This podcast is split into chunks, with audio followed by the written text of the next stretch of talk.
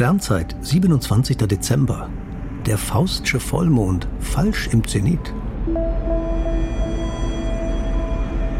In Goethes Faust heißt es an einer Stelle, die Sirenen lagern auf den Klippen einer Felsbucht im Ägäischen Meer und singen, dir zu jedem Dienst erbötig, schöne Luna, sei uns gnädig. Dazu gibt es die Regieanweisung Mond im Zenit verharrend. Ein Sternzeithörer fragt, ob der Mond tatsächlich im Zenit stehen kann. Ja, der Mond kann senkrecht am Himmel leuchten, aber nicht im Ägäischen Meer.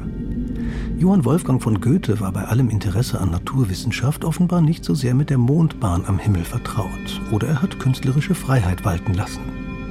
Welche Objekte durch den Zenit laufen, hängt allein vom Beobachtungsort auf der Erde ab. Die Sonne kann an allen Orten zwischen dem nördlichen und südlichen Wendekreis im Zenit stehen also zwischen gut 23 Grad nördlicher und südlicher Breite.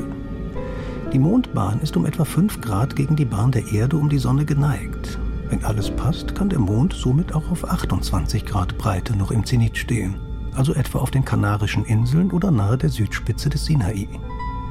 In welcher Phase der Mond im Zenit steht, hängt von Bahnlage und Jahreszeit ab.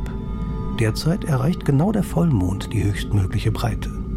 Wer sich auf der Breite der Kanaren befindet, sieht heute Nacht den Mond durch den Zenit laufen. Allerdings ist der Mond stets in Bewegung. Im Zenit verharren kann er nur bei Goethe. Die Sirenen im Ägäischen Meer erfreuen sich bestimmt an einem sehr hoch stehenden Mond. Aber ganz in den Zenit schafft er es dort nicht.